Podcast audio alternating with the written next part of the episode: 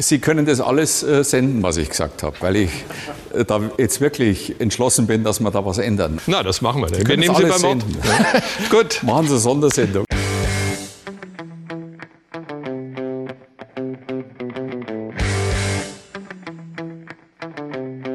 Lügenpresse.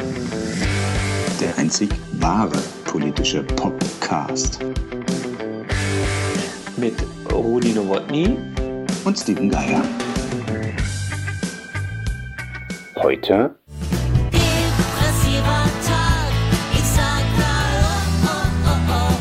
Depression, Baby. Warum uns dieser Winter so runtergezogen hat.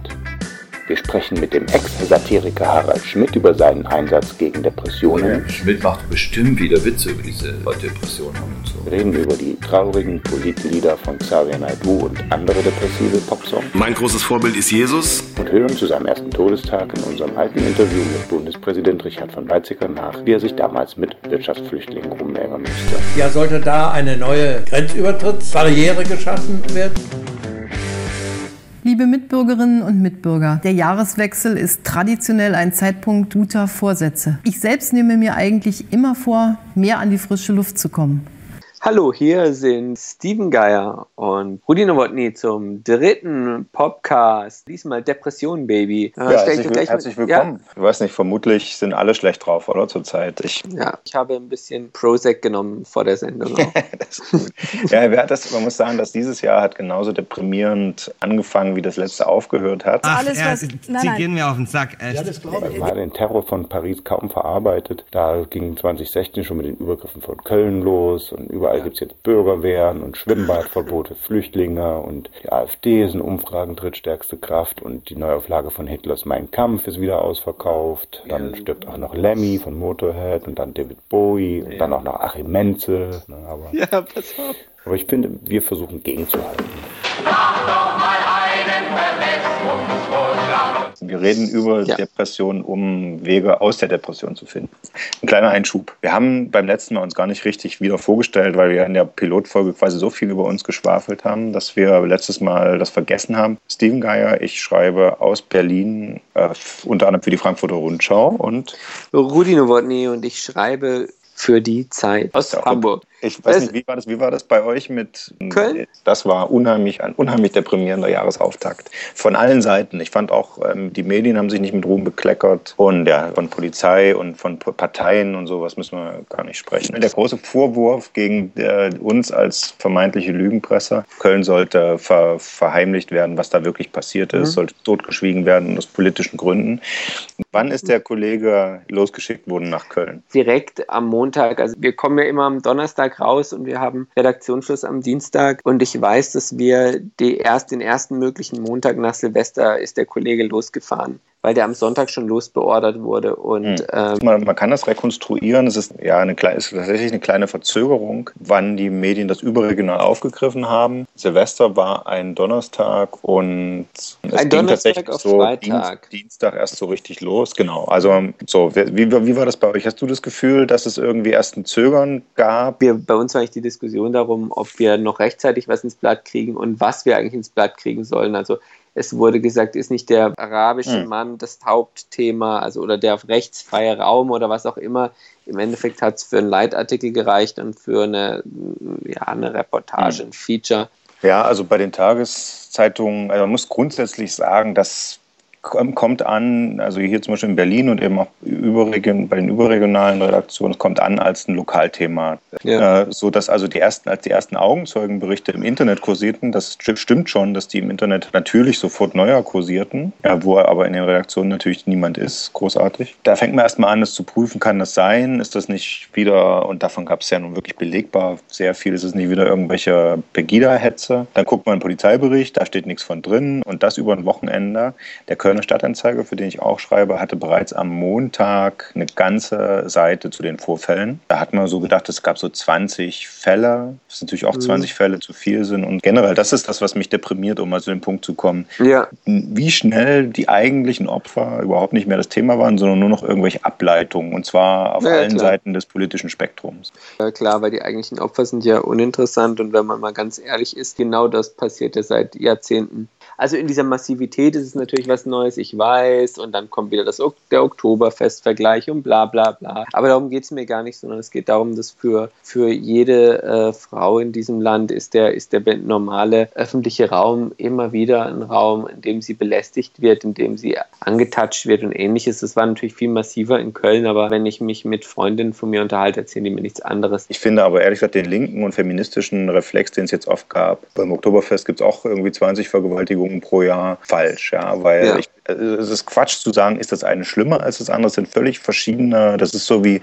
äh, ja, reicht mein Hirn dazu aus, mich mit Kindesmissbrauch und dem Syrienkrieg gleichzeitig zu beschäftigen oder nicht. Ja.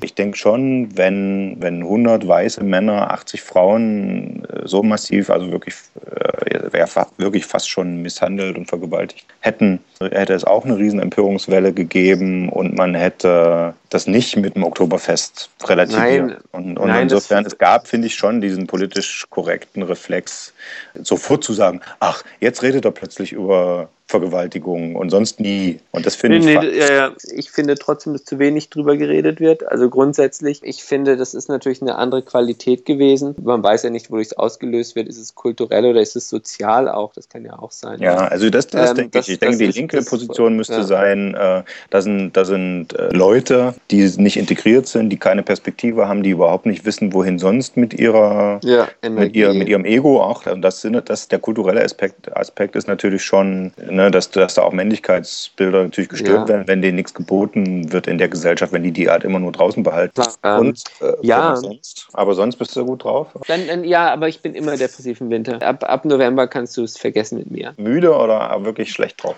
Ja, äh, kom komplett, komplett schlecht drauf. Ja, mein, mein, ich schlafe schlecht und äh, bin nicht viril, ja. Und ähm, ich wäre am Kölner Hauptbahnhof komplett untergegangen. Ja. Ja. Überhaupt keine. Ich wäre. Im Sommer ist was anderes, da hättest du die alle Sommer hätte ich, hätte ich verprügelt und ferngehalten. verprügelt und, und gleich alle, ich, alle Jungs und Mädels gleich Abgeschoben. be ge- ja, betatscht, aber dabei. Ja, also klar, von Mai bis August, wenn sie mir nicht entkommen, aber so Ja. ab September wird es kritisch. Ja, ja. Bei mir war am schlimmsten die, diese Minusgrade. Ja. Wenn man weiß, du stehst auf und wenn ich jetzt vor die Tür gehe, ist es minus 10 Grad kalt. Das müsste, Ja. muss Pegida auch mal einsehen. Dass bei dem Wetter kann man auch einfach als Lügenpressereporter nicht vor die Tür. Ne? Aber die stehen natürlich immer vor der Semperoper rum, ja, die haben ja nichts Besseres zu Das- tun, außer das ist- brennen ja die ganzen, die zünden ja Autos an, ja, wie man seit gestern weiß. Da wärmen Wieso? sich dann die Händchen dran. Ja, in Leipzig hatte ich das mitbekommen. Ja, also wie der, Rechte ist wahrscheinlich so allzeit deprimiert, dass der Winter eben nicht zusätzlich aufs Gemüt schlägt. Früher hat er den Winter immerhin in Danzig verbringen können, ja, an der See, aber Oder in Stalingrad halt. In Stalingrad ist total schön. Ja, das ist ein knackiger Winter, aber jetzt. Das war, das war vielleicht ein Winter, der hat aufs Gemüt geschlagen. Das hat sich in Deutschland noch ausgewirkt. Wie, das, wie sich das alles, äh, wie das alles zusammenhängt, lassen wir uns gleich von einem auch Wissenschaftsjournalisten aus Frankfurt am Main erklären. Und bis dahin äh, hören wir rein in, in den passenden Song dazu von Bernd Begemann, von dessen Albumtitel Rezession Baby wir uns auch den Podcast-Folgentitel Depression Baby geliehen haben. Und das folgende Stück heißt wahrscheinlich der Winter.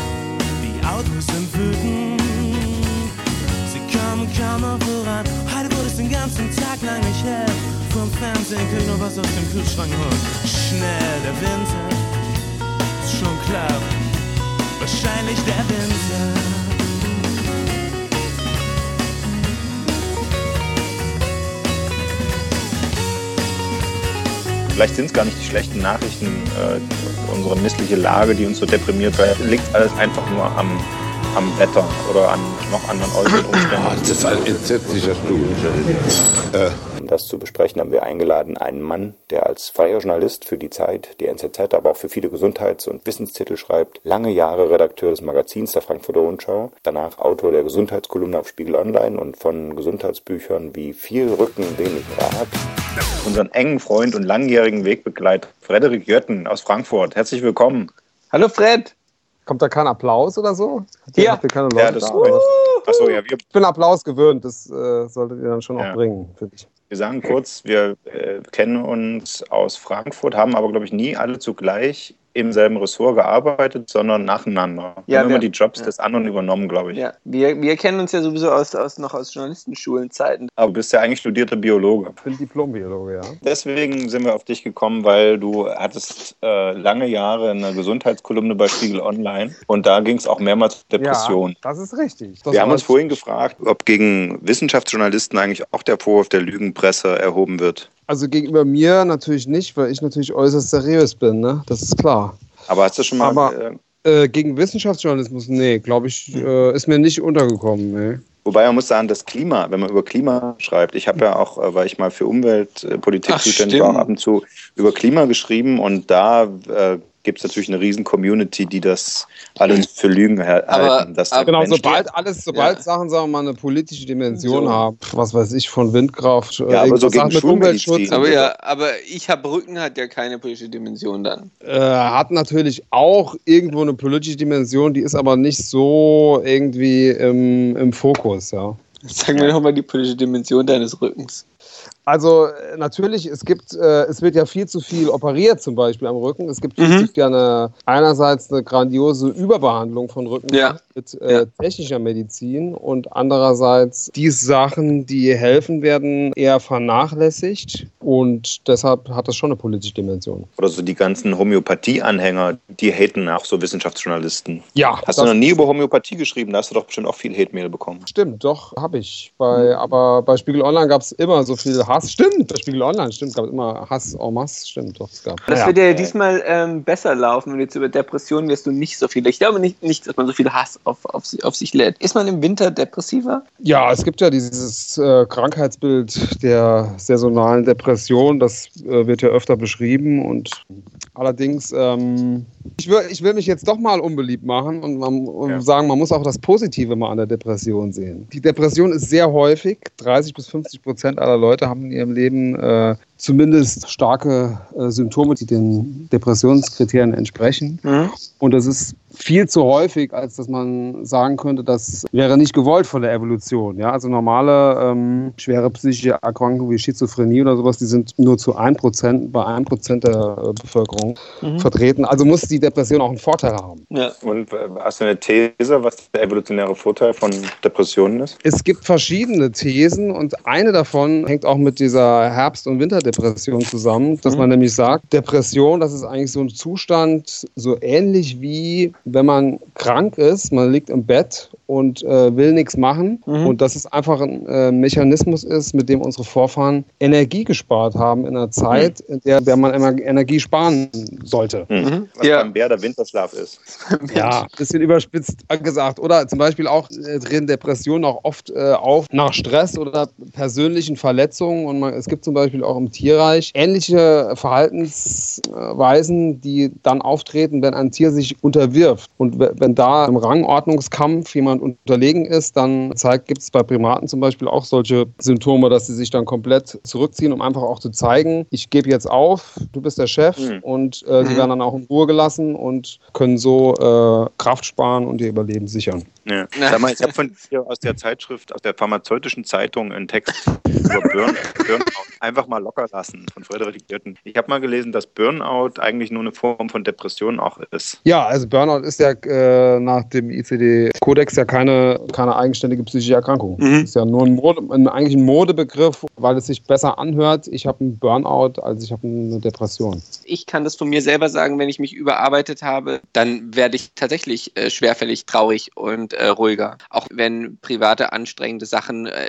oder Veränderungen anstehen, dann, ähm, dann ziehe ich mich auch erstmal zurück, weil ich für mich sortieren ja, muss. Das, also, das ist zum Beispiel die, die andere, andere Sichtweise. Andere Wissenschaftler sehen so, man braucht einfach so eine, so eine Traurigkeit, die ist auch wichtig, mhm. um auch so, das ist ein evolutionärer Vorteil, weil äh, deine Emotionalität, die führt auf der einen Seite äh, zu positiven Sachen, dass du halt äh, Liebe empfinden kannst für ein Kind, was das Kind unbedingt mhm. braucht. Und auf der anderen Seite äh, gibt es dann halt auch die Trauer und Traurigkeit.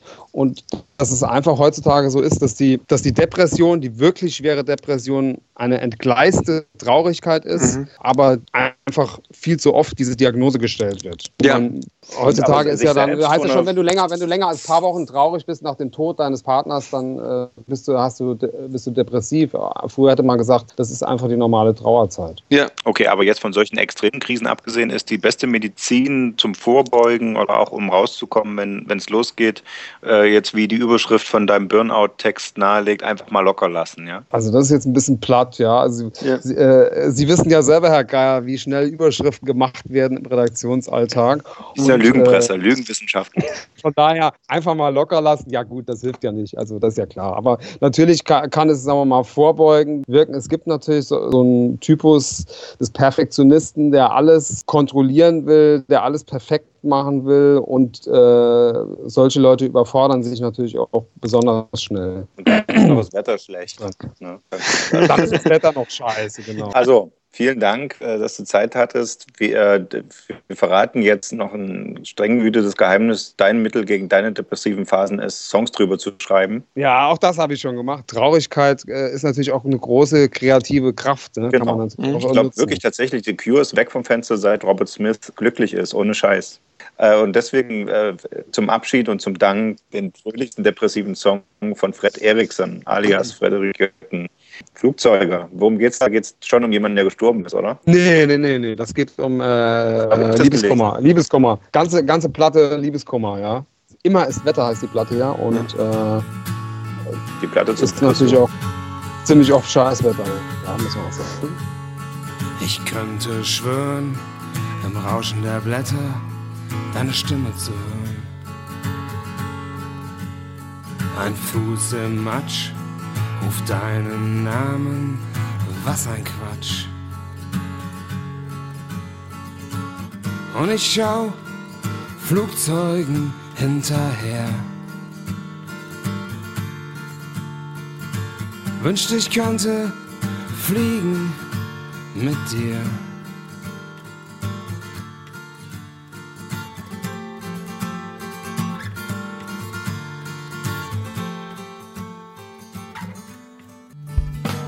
Und manchmal denk ich, du schaust mir jetzt zu. Und dann bin ich in allem doppelt so gut. Und manchmal denk ich, du lächelst mir zu. Und dann ist alles endlich gut.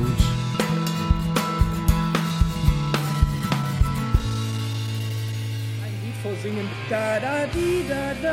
Da, da, da, da, da, da, Das politische, das politische, das politische, das politische, das politische Lied.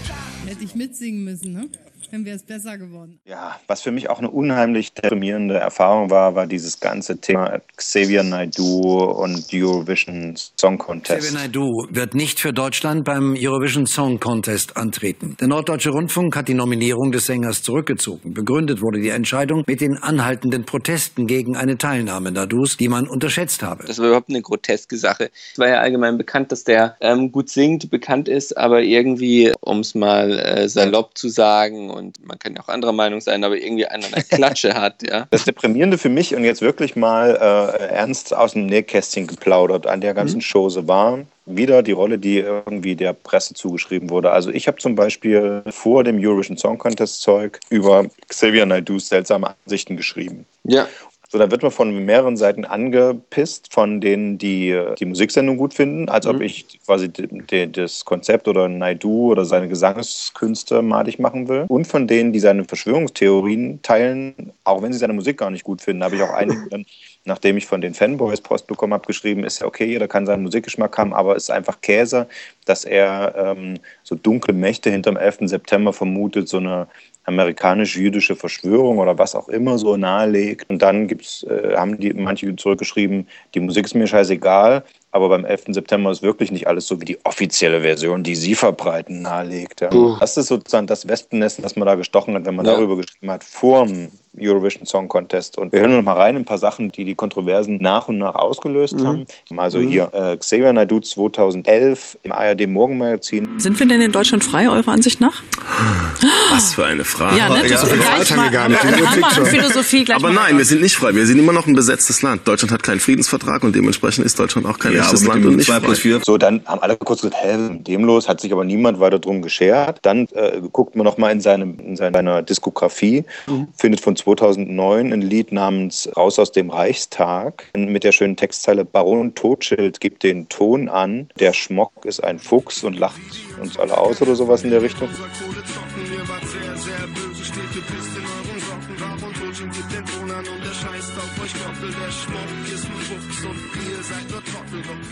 Eindeutig antisemitische Anspielung. Ja. Dann findet man in einer, in einer Kollaboration mit dem Rapper. Ja, ja das Savage, glaube ich. Aber naja. Ja, da findet, findet man irgendwie hier so einen Hidden Track, der heißt Wo sind?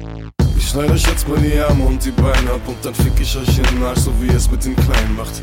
Ich bin nur traurig und nicht wütend, trotzdem will ich euch töten. Ihr tötet Kinder und Föten und ich zerquetsche euch die keine Größe. Und eure kleinen Schwänze nicht im Grill. Warum gibst du keine Möse? Weil jeder Mensch doch aus einer Ehe ist. Wo sind unsere Helfer? Unsere starken Männer? Wo sind unsere Führer? Wo sind sie denn? So, also da kommen wirklich einiges zusammen. äh, vor, allen Dingen, vor allen Dingen kommt da zusammen, muss man mal sagen, ein sehr, sehr schlechter Text. Ja, schon, und schon er sagt das, also niemand hat damals gedacht, ja, das ist großartig thematisiert. Ich glaube, die, die, Linksjugend hat Strafanzeige erstattet, weil es homophob und volksverhetzend ist. Das war dann irgendwie schon alles wieder vergessen, aber das kam eben alles wieder hoch, als Naidu dann 2014 zum Tag der deutschen Einheit vor dem Reichstag eben auf Einladung offensichtlich von Reichsbürgern, die er per Du begrüßt, äh, spricht und, und so Sachen sagt wie... Ich möchte auf jeden Fall, dass wir irgendwie miteinander Ordnung schaffen in diesem Land spätestens seit dem September äh, 2001. Das war der Warnschuss. Wer, wer, das als, als Wahrheit hingenommen hat, was darüber erzählt wurde, der hat den Schleier vor den Augen. Ganz einfach. Das Schwierige daran ist, und das ist, glaube ich, das, was ich gerade sagen wollte zu, zum Thema deprimierend, dass ich natürlich nie gesagt habe, dass der Nazi ist. Das wurde mir unterstellt und dann gesagt, ja, sehr verrückt, ein Kind von südafrikanischen Eltern soll jetzt plötzlich auch Nazi sein, typisch Lügenpresse. Dabei habe ich das ja nie gesagt. Ich habe nur gesagt, er teilt Verschwörungstheorien und, und bringt die in Umlauf, die eben auch von diesen Reichsbürgern äh, geteilt werden, die vom Verfassungsschutz eben doch als rechte Gruppierung beobachtet werden. Und man kann eben doch schwarz und Antisemit sein, ja, zum Beispiel. Vollkommen. Und ich meine, wenn der NDR da in dem Fall ja echt die Fackel an die Lunte legt und sagt irgendwie, okay, in vollem Bewusstsein, das Ding geht hoch, ja, dann muss man ja irgendwie einen gewissen Genuss darin verspüren, das hochgehen zu lassen und nicht zurückzucken. Also meine Frage an dich, soll der bei diesem Schlagerwettbewerb singen oder nicht? Nein sondern natürlich nicht. Also es gibt ja eine Möglichkeit, dass man sagt, okay, das eine ist ein Künstler und das andere und mit der anderen Hälfte ist ein Vollidiot, was er für private Meinung hat, ist uns egal. Aber er benutzt diese privaten Meinungen ja in seiner Kunst. Das heißt ja im Klartext, der offizielle Vertreter Deutschlands darf im Zweifelsfall antisemitische Botschaften verbreiten und wird dafür belohnt. Total egal, ob der. Gut, er wird das ja da nicht singen. Das ist ja, das ist ja so bekannt, dass man doch weiß, dass das Gegenstand der Diskussion ist in einem Gesangswettbewerb, der das größte homosexuelle Fest ist, wo jeder jeder israelische Transvestit alle zwei Jahre gewinnt. Also das ist, das ist die Meinung, die dem NDR entgegengeschlagen ist, die, die du hast. Und das ist aber natürlich die Meinung, auf die sich der NDR sich hätte einstellen müssen. Genau, vollkommen. So, das hätten Sie, das meine hätten Sie, Meinung ja. ist es nicht übrigens. Ja, ich, ja, Beispiel, ich, ich bin gefragt worden, ich, ob ich das auch kommentieren kann. Und ich habe geschrieben, man weiß ja auch nicht, was die, von den anderen Ländern die Vertreter in ihren in den Heimatsprachen für politische Meinungen artikulieren, solange er dort nichts Antisemitisches oder Homophobes singt, meinetwegen. Das hat dann bei manchen wieder das Weltbild zerstört wird. Ich hatte doch vorher erst äh, diesen großen Text geschrieben, wo ich seine Verschwörungstheorien ausgebreitet habe. Da ist mir aufgefallen, das ist das, worauf ich hinaus wollte. Mhm der Leser denkt nicht mehr, dass du einfach nur was darstellen willst. Er unterstellt dir immer eine Agenda oder immer ein Anliegen. Ich, in dem Fall, ich habe über Naidu damals nur geschrieben, um ihn zu diskreditieren und fertig zu machen. Dabei habe mhm. ich eigentlich nur das dargestellt, was er öffentlich erzählt. Ne? Ich glaube, das ist ein bisschen das Problem. Die Leute unterscheiden im Gegensatz zu Journalisten nicht so streng nach Textarten. Also wir sehen einen Text und sagen, das ist ein Kommentar, ein Bericht, eine Reportage. Und der Leser sieht halt einfach einen Text in einer Zeitung und sagt, er will damit damit irgendwie seine Meinung verbreiten, weil ja, er selber ja. natürlich in einem Blog-Eintrag das auch so machen würde, was ich übrigens niemandem vorwerfe, aber, aber das ja. ist da und dann wird das halt verstärkt durch, und das werfe ich dann vor, durch Leute, die, die da halt ihre eigene Agenda fahren und die dann sagen, ja, natürlich, ja, die haben eine Agenda und zwar die der herrschenden Klasse und bla bla bla bla. Es geht darum, die Meinungsfreiheit eines jemanden wie mich äh, von mir zu schützen, der Dinge sagt, die systemkritisch sind. Ja? Ähm, also, nachdem es die Bildzeitung äh, recherchiert hat, ist der NDR vor allen Dingen eingeknickt, weil die eigenen Mitarbeiter gesagt haben, diesen Deppen wollen wir nicht äh, als, als Vertreter haben und, und da querschießen wollten. Also das heißt, der ganze Vorwurf gegenüber der Lügenpresse, sie habe da den aussichtsreichen Kandidaten Naidu sabotiert, scheint nicht ganz zu stimmen, sondern es war das eigene Haus, das ihn zuerst nominiert hat. Und die Fast endet damit, dass der bekannte Konzertveranstalter Marek Lieberberg 121 Promis zusammentrommelt, aber ausschließlich unter der Überschrift Menschen für Xavier Naidu. Und dann kommen einfach nur die Namen Mario Adorf, Till Schweiger natürlich, Jan Delay, also auch Leute wie Jan-Josef Liefers haben da unterschrieben. Okay, kann man jetzt sagen, scheiße, wo läuft das alles hin? Jetzt sagen die auch, eigentlich ja Gutmenschen sozusagen, mhm. äh, Lügenpresse hat den armen Xavier kaputt gemacht. Aber wenige Tage später tatsächlich reagiert Xavier Naidu mit einem Song auf die ganze Kontroverse, äh, die er Jürgen Todenhöfer, den Bestseller-Autor, auf, auf, dessen Website stellen oder Facebook-Seite stellen lässt. Ein Lied namens Nie mehr Krieg. Wir hören mal rein. Gelernt, ich soll für meine Überzeugungen einstehen und meinen Glauben nie leugnen. Warum soll ich jetzt nach so langer Zeit davon Abstand nehmen? Dazu bin ich nicht bereit. Muslime tragen den neuen Judenstern. Alles Terroristen wir. Daraufhin, also wirklich kurz nachdem diese Anzeige erschienen ist, für 60.000 Euro von Marek Lieberberg persönlich bezahlt, daraufhin sagt Marek Lieberberg, oh, also da hat er sich ja mit, mit irgendwie den falschen Leuten jetzt eingelassen.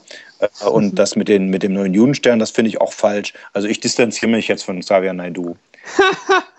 Denke ich mir, was geht da jetzt in Jan Delay vor? Und Jan-Josef Liefers, ja. Ich finde, genau das Richtige geht in denen vor, wenn sie sich, äh, in, wenn sie in einer Geschäftsbeziehung mit äh, Marek Lieberberg stehen und sich von ihm für die Kampagne einspannen lassen. Das ist das einzig Schöne an dieser ganzen Sache. Und jetzt so. wir, ja, Bitte. Und das war's auch schon. Ich habe jetzt noch, noch eine kleine Sache, für die ihr mich vielleicht besser kennt. Ich singe noch einen kleinen Refrain. Was wir alleine nicht schaffen, das schaffen wir dann zusammen. Und dazu brauchen wir keinerlei Waffen. Unsere Waffe nennt sich unser Verstand.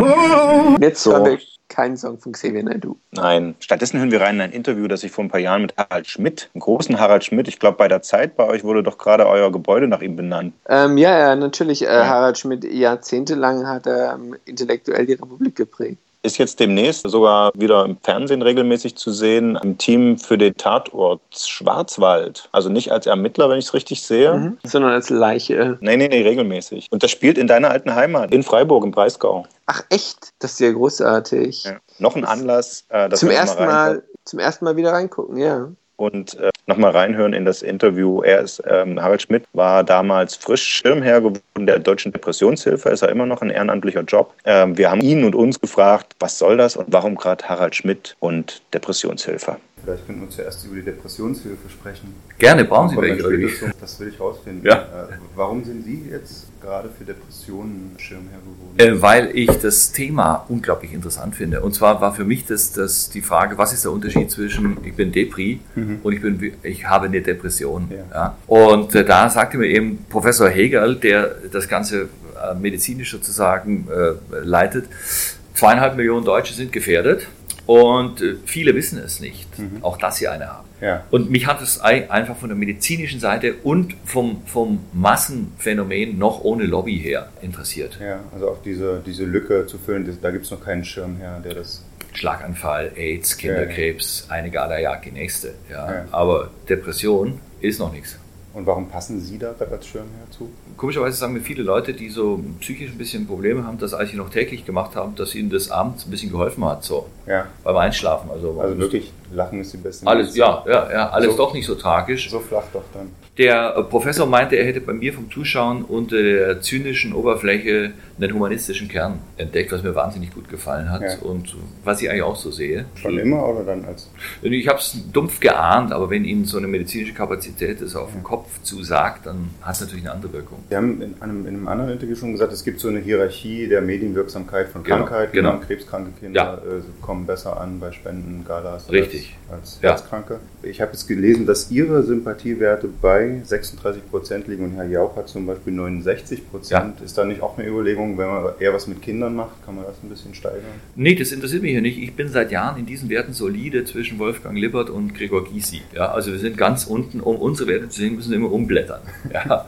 Und vorne ist äh, Jauch ganz vorne, dann kommt lange nichts und Ja. dann drängen sich so Pilawa, Kerner, Gottschalk. Das sind eben Umfragen. Das ist ja so, als ob Sie jemand, der einen Ferrari kaufen will, fragen würde, äh, was halten Sie von der neuen äh, integrierten Kindersitzstruktur vom Ford Galaxy? Hm. Aber tut sich die Depressionshilfe äh, einen Gefallen dann damit, so ein Unsympathieträger? Äh, doch, ich glaube vom, vom, vom bisherigen Effekt schon, weil eben natürlich gleich ein großes Presseaufkommen war, Ja. als wir die Konferenz in, in Berlin gemacht haben. Weil natürlich auch auf den ersten Blick im Grunde ein Gegensatz ist. Äh, Ja. Schmidt macht bestimmt wieder Witze über diese äh, Leute, Depressionen haben und so. Ja.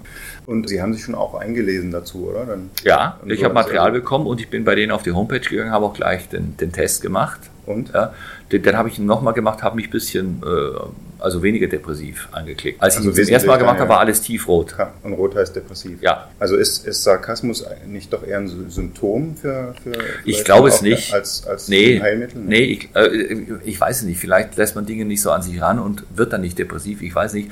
Aber soweit ich es begriffen habe, ist Depression auch ein chemischer Vorgang im Gehirn, Ja, mit Laune nicht viel zu tun werden, Ja, von, wie ich gelesen habe, von, von einer Krise ausgelöst. Klar, aber wie gesagt, das ist ja auch ein Ziel von mir, die Palliativmedizin und die Unterhaltung nahe aneinander Hm. zu rücken. Und so. Genau. Ich bin einfach für Zahlen. Es sterben nicht genug Deutsche, das schreibt ja auch die Frankfurter Rundschau. Hm. Ja, unser Rentensystem ist in Gefahr. Äh, wenn schon sterben, woran bitte? Und jetzt mal Zahlen raus. Krebs, Herz-Kreislauf und AIDS ist eine, eine Quantité negligible in diesem großen Zahlenpott. Hm. Hat aber eine unglaublich mediale Aufmerksamkeit Ja.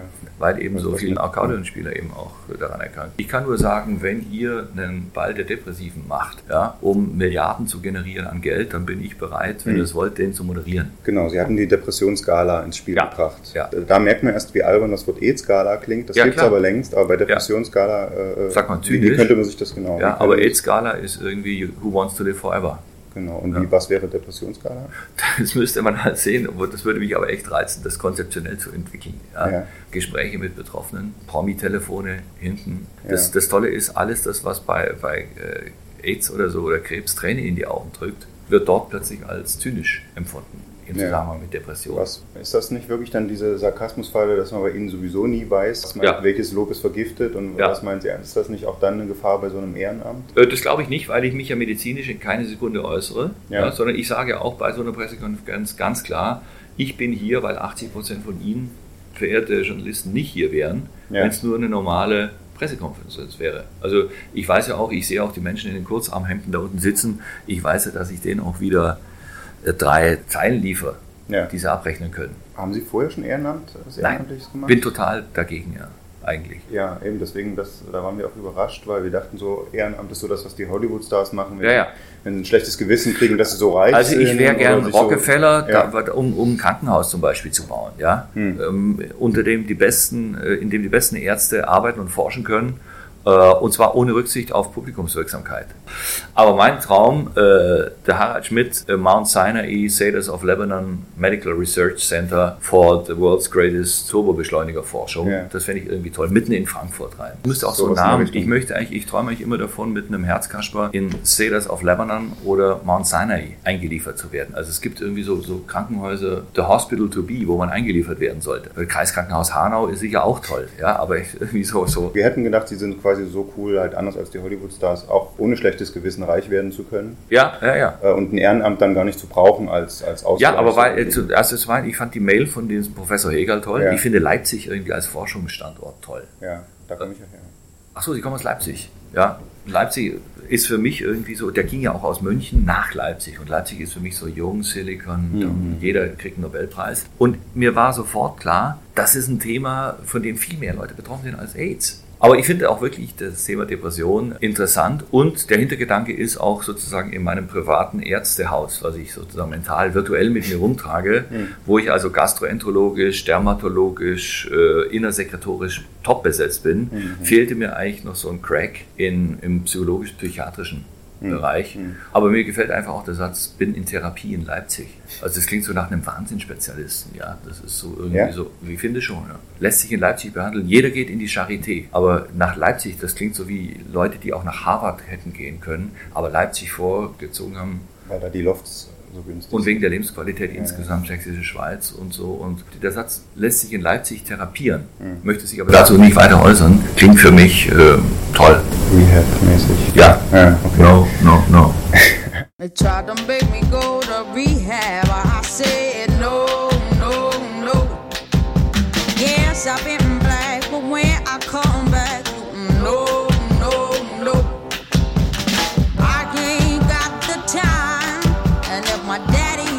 down.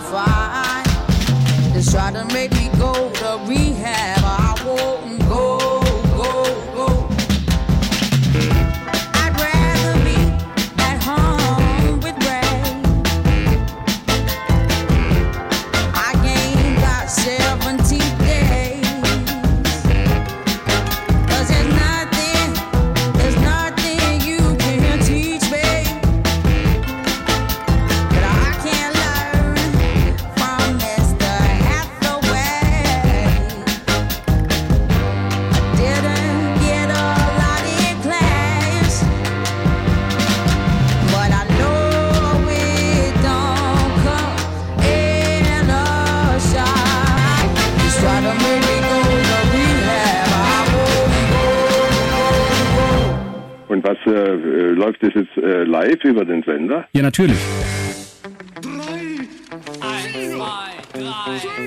Zehn. Zehn. Und eins. Ja, das finde ich wunderbar.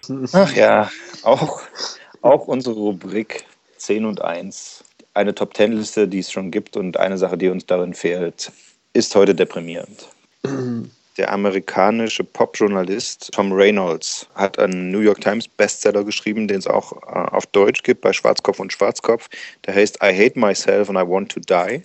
Alter Nirvana-Song. Äh, Untertitel die 52 deprimierendsten Songs aller Zeiten. Wir haben davon äh, zehn rausgesucht. Das ist heute unsere Top 10 der deprimierendsten Songs.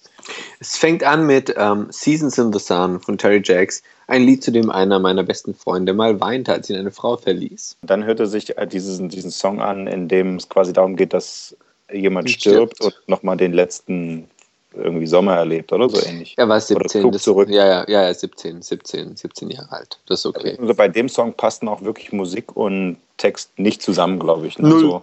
Null. Also wer nicht Englisch spricht, denkt, das ist ein gute Laune-Lied. Ja. ja, hatte ich auch dabei. Pray, Platz pray, ja. zwei. Hm? Prayers for Rain. Prayers for Rain auf Platz 2. The Cure. The Cure ist ja so für Regen beten, damit man dann schlecht drauf sein kann, weil es regnet. okay, Platz, Platz drei hier ist Celine Dion. All by myself. Wobei man ja sagen muss, dass dieses Lied per se deprimierend ist und dann singt Celine Dion. Also es ist eigentlich doppelt deprimierend. Ja, also es ist ein bisschen zynisch, aber man muss ehrlich Ja, sagen, also wenn ja, derzeit. Grund hat, äh, All by Myself zu singen, Dann das Celine Dion. deswegen schnell Ja. zu Platz Arme vier. Frau. The River von Bruce Springsteen. Also ich finde das Lied gut. Ich muss, ich muss, ich stehe auf Pathos. Und dann Platz 5 in The Air Tonight mit Phil Collins. Es geht ja um, um jemanden, der, das ein Freund, der stirbt und der andere kann ihn nicht retten. Das wird übrigens wiederum in ähm, Eminem Song verarbeitet. Stan. Da habe ich Äh, erst ja. mal drüber nachgedacht, was Ja. Phil Collins da eigentlich singt. Sehr cool. Das hat Eminem auch beabsichtigt.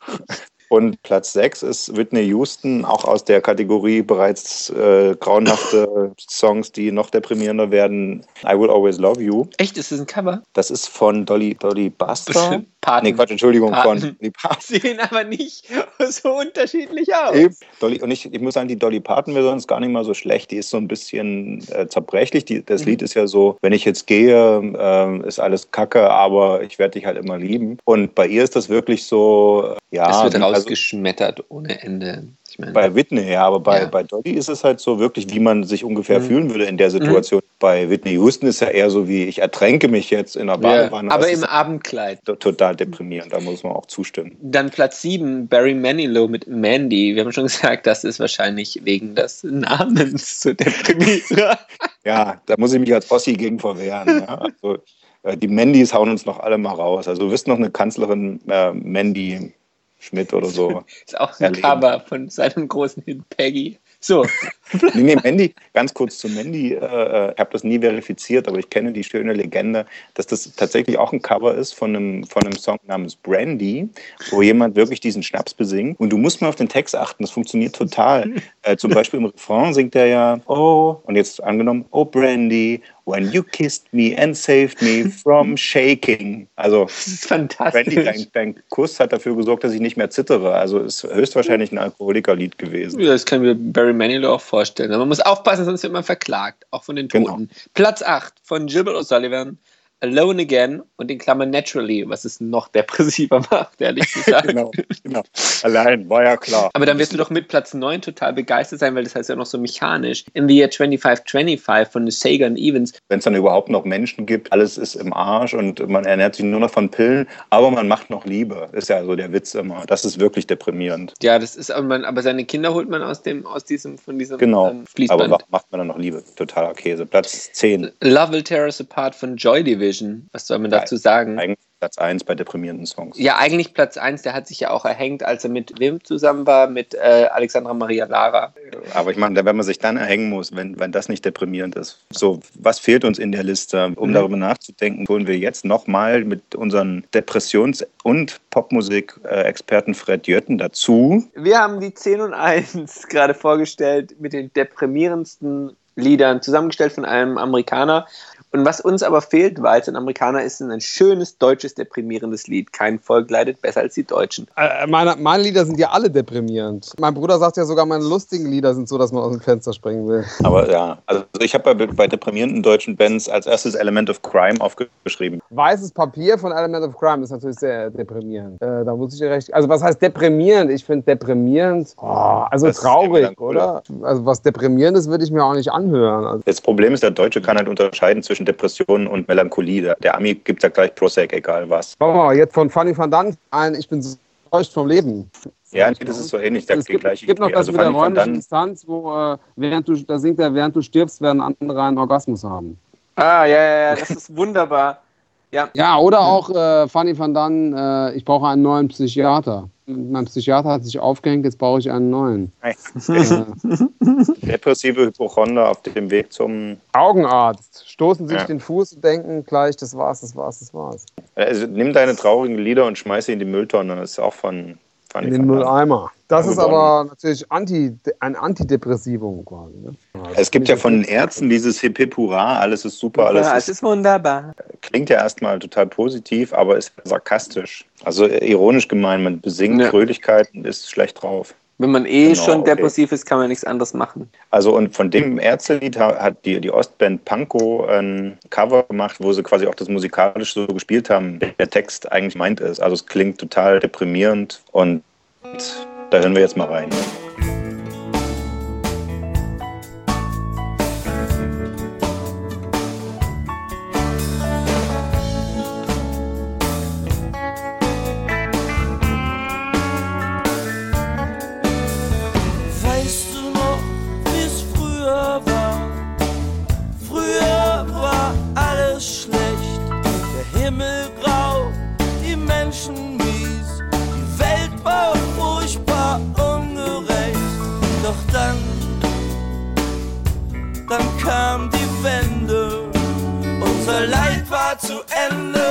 Moment, an der Stelle muss ich doch noch mal kurz stoppen.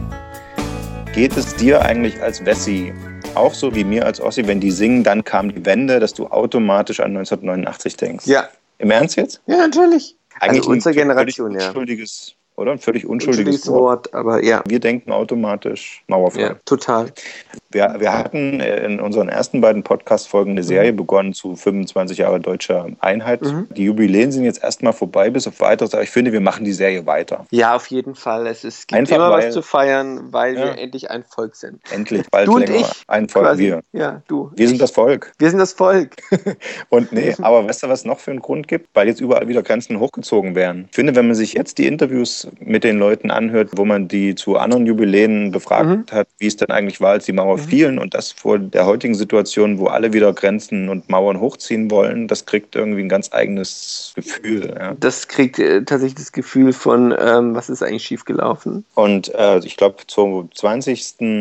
Jubiläum des Mauerfalls oder der deutschen Einheit habe ich mit dem geschätzten Kollegen Jörg Schindler gemeinsam den damaligen schon Altbundespräsidenten Richard von Weizsäcker interviewt. Der hat dieser Tage den ersten Todestag. Wir möchten seiner gedenken, indem wir nochmal in dieses Interview reinhören, über eine Frage, die, glaube ich, Auswirkungen bis heute hat. Wurde ja damals die DDR nicht mit Westdeutschland wiedervereint, sondern angeschlossen. Das sind die beiden Grundgesetzparagraphen, die zur Verfügung standen. Anschluss Mhm. wie am Saarland oder eine Wiedervereinigung. Darüber reden wir Ja, kurz mit ihm. Nicht, nicht wundern, wenn wir jetzt diese Paragraphen dann nennen. Und er erklärt kurz, warum das aus seiner Sicht nicht ging. Und die Erklärung ist aus seiner Sicht, die Ossis sind nach dem Mauerfall ja alle in den Westen gerannt. Mit anderen Worten, ein Heer von Wirtschaftsflüchtlingen verlässt die DDR und nur durch ein schnelles Signal der deutschen Einheit war das zu stoppen. Ich finde, das sollten sich einige in Ostdeutschland heute nochmal durch den Kopf gehen lassen. Das musst du sagen. Ich als Westdeutscher kriege sofort böse Briefe. Und ich glaube andererseits auch, dass, dass von dem, vieles von dem Frust in Ostdeutschland eben auch daher kommt, dass dann doch einfach angeschlossen wurde und nicht äh, eine Vereinigung in dem Sinne auf Augenhöhe gekommen ist, dass eine neue Verfassung ausgehandelt Vollkommen. Und so, zu all dem Richard von Weizsäcker und eingangs übrigens, falls sich jemand wundert, warum wir so überdeutlich und so laut sprechen, erklärt er uns noch kurz, woran es liegt. Darf ich aber nochmal sagen, äh, ich bin nicht ganz so, aber fast so schwerhörig wie Helmut Schmidt. Bin auch auf einem anderen Ohr. Es macht Verständigung mit ihm leichter, aber mit anderen Zeitgenossen deswegen noch nicht. Sie beschreiben ja im Buch die Szene, als der am Potsdamer Platz der NVA-Offizier Sie begrüßt hat und salutiert hat. Das war am 10. November, also nicht mal einen Tag, nachdem die Mauer gefallen ist, macht er vor Ihnen Meldung und sagt, Herr Bundespräsident, keine besonderen Vorkommnisse.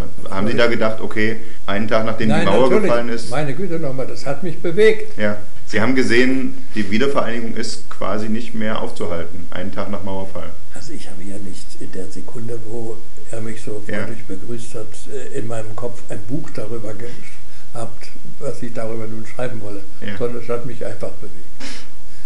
Und außerdem ist es ein Zeichen dafür, dass da eben jemand auf mich zukam, der genauso wenig wie manche anderen äh, Grenzbeamte irgendwelche Anordnungen äh, hatte, wie er sich in welchem Fall wie verhalten soll.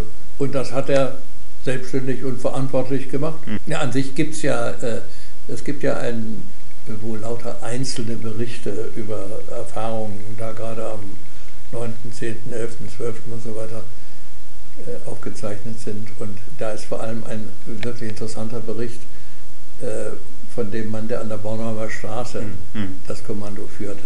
Aber da steht eben drin, wer so beschreibt, äh, immer mehr kamen und immer größer wurde das Gedränge und immer lauter wurde die Forderung und äh, immer weniger Anordnung von hinten äh, hatte er, was er nur machen sollte. Und schließlich wurde der Tumult so groß, dass er schließlich zu seinem Kollegen sagte, wir lassen jetzt die Hauptschreier, Schrei Schreihälse alle nach Westen rübergehen und machen dann die Grenze zu, damit Hm. sie nicht wieder zurückkommen. Ja, ja.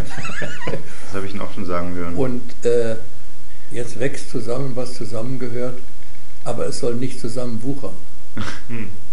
Habe Ja. ich gesagt, ein oder Wie zwei gemacht? Tage später im Radio oder im Fernsehen. Und damit meinten Sie nicht unkontrolliert oder wie? Nein, damit habe ich gesagt, wir dürfen nicht vom Westen her mit allem, was wir wissen und können, drüben ins Haus fallen, Ja.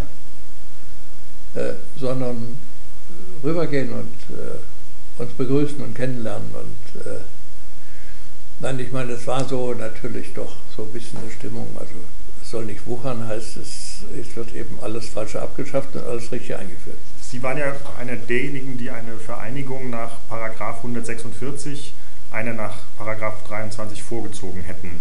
Ich hätte mir lebhaft die Möglichkeit für die Bevölkerung äh, der ehemaligen DDR gewünscht, ein eigenes Votum über die Vereinigung abzugeben. Da außerdem im Artikel 146 ein Wortlaut zu finden ist, worauf soll der denn passen, wenn nicht über den der Vereinigung der beiden deutschen Staaten?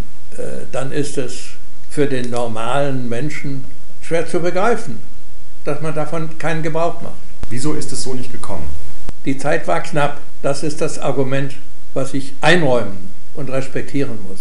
Nach 146 Kommissionen einzusetzen, die sorgfältige Vereinigungsverfassungsergänzungen überdenken sollten, hätte erneut wieder viel Zeit gekostet. In der Zwischenzeit strömten unaufhörlich Ostdeutsche nach Westdeutschland. Ja, sollte da eine neue Grenzübertrittsbarriere geschaffen, geschaffen oder neue Zollschranken errichtet werden? Aber dass letzten Endes die ostdeutsche Bevölkerung darauf verwiesen blieb, einfach bei der nächsten gemeinsamen Bundestagswahl äh, für eine der Parteien zu stimmen oder sich der Wahl zu enthalten, war ein spärlicher Ersatz. Hip, hip, hurra, alles ist super, alles ist wunderbar. Hip, hip, hurra, alles ist besser, als es damals war. Erreichbar, ne? Sind nicht unterwegs, oder? Ja, denkst du. Aha, also doch. Äh, Also wir würden es gern. Wie kommen Sie denn auf die Idee? Haben Sie denn schon mal Nee, noch nie Sie keine Bundespräsident Vorstellung gewesen. davon was für ein Leben ich führe? Leider haben Sie mich nicht danach gefragt, was mein Beruf ist. Dann hätte ich wenigstens sagen können, Zeitzeuge. Und das von meinen fünf Berufen, die ich in meinem Leben hatte, der anstrengendste. Ja, Vor allem, wenn diese Jubiläen endlich mal vorbei sind. Alle sind Freunde,